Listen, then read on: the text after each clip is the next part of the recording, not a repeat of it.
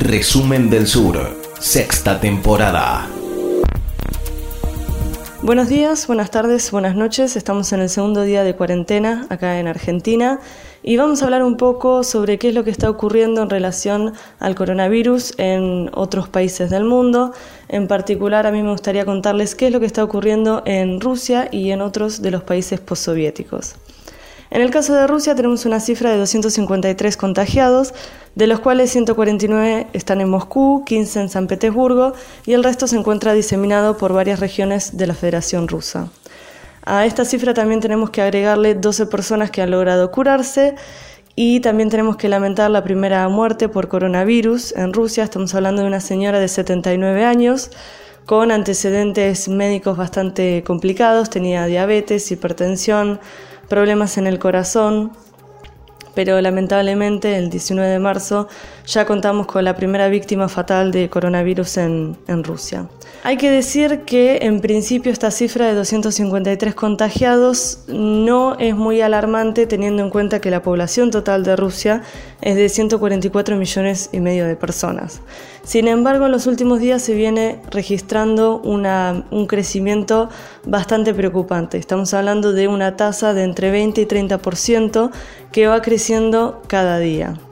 Según los especialistas, esta tasa de crecimiento tiene que ver, además de las características altamente contagiosas del virus, con algunos problemas en la detección del virus en pacientes que presentan síntomas dando muchos casos de falsos negativos. Em, esto es, por ejemplo, una persona con ciertos síntomas se acerca, se realiza el test, le sale un falso negativo, esta persona vuelve a su casa y al cabo de unos días vuelve presentando un cuadro ya empeorado y finalmente sí, ahí le em, detectan el coronavirus. Esto tiene varias consecuencias negativas.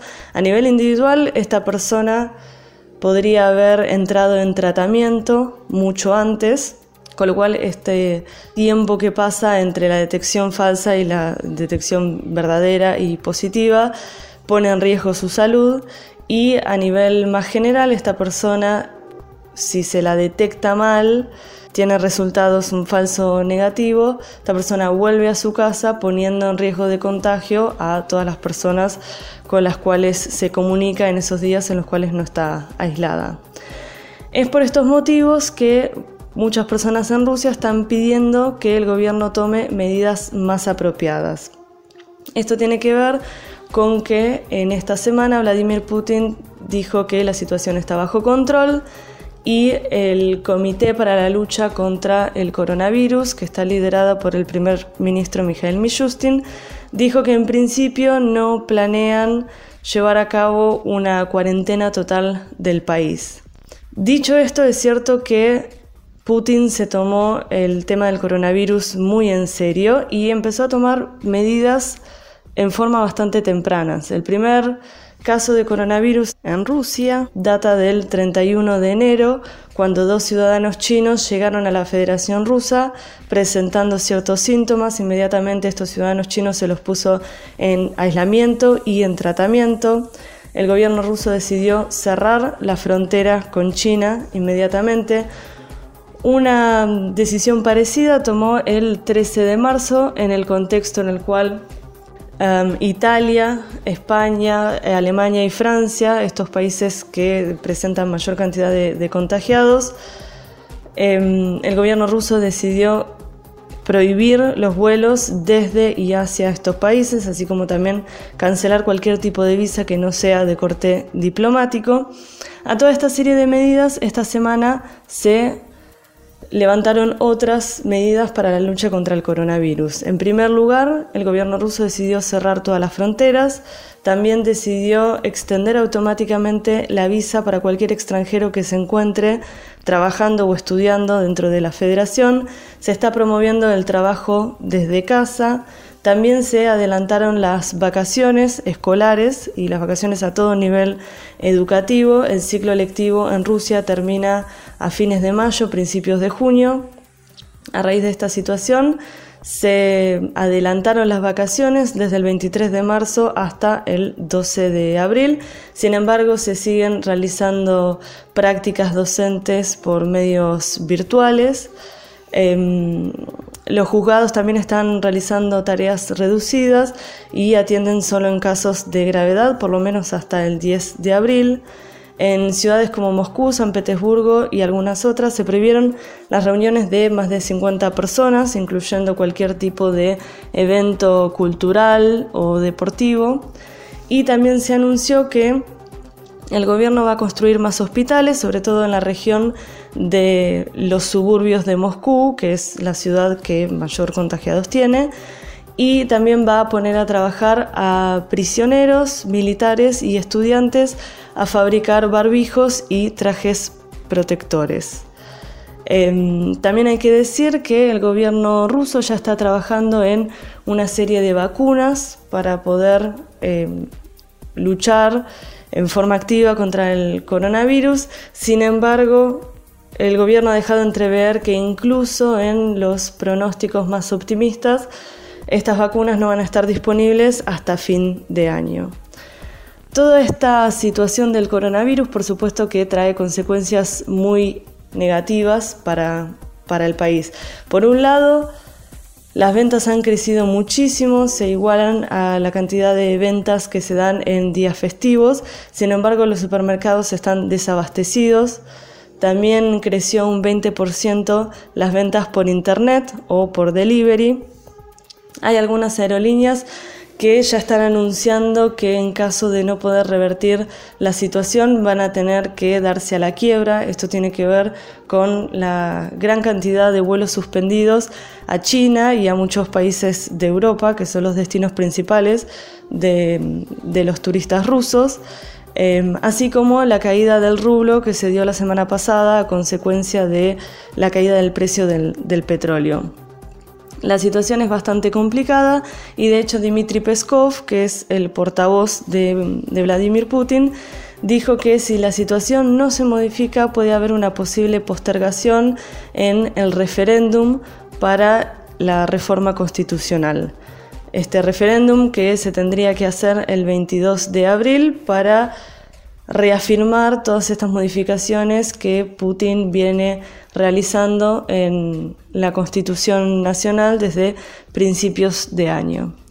Aún no se habló todavía de una posible cancelación de los festejos del 9 de mayo. El 9 de mayo en la Federación Rusa se celebran el fin de la Segunda Guerra Mundial, la victoria de los soviéticos sobre los nazis. Este año se festejan los 75 años del Día de la Victoria, es un festejo muy muy importante. Aún no se ha hablado de cancelar estos festejos, pero todavía está en el horizonte la posibilidad. Hablando de otros países em, y los alrededores de, de Rusia, vamos a hablar un poco qué es lo que está ocurriendo en Ucrania. Ucrania tiene 41 casos, es una cifra elevada, pero no tanto teniendo en cuenta que Ucrania es el país más grande del continente europeo.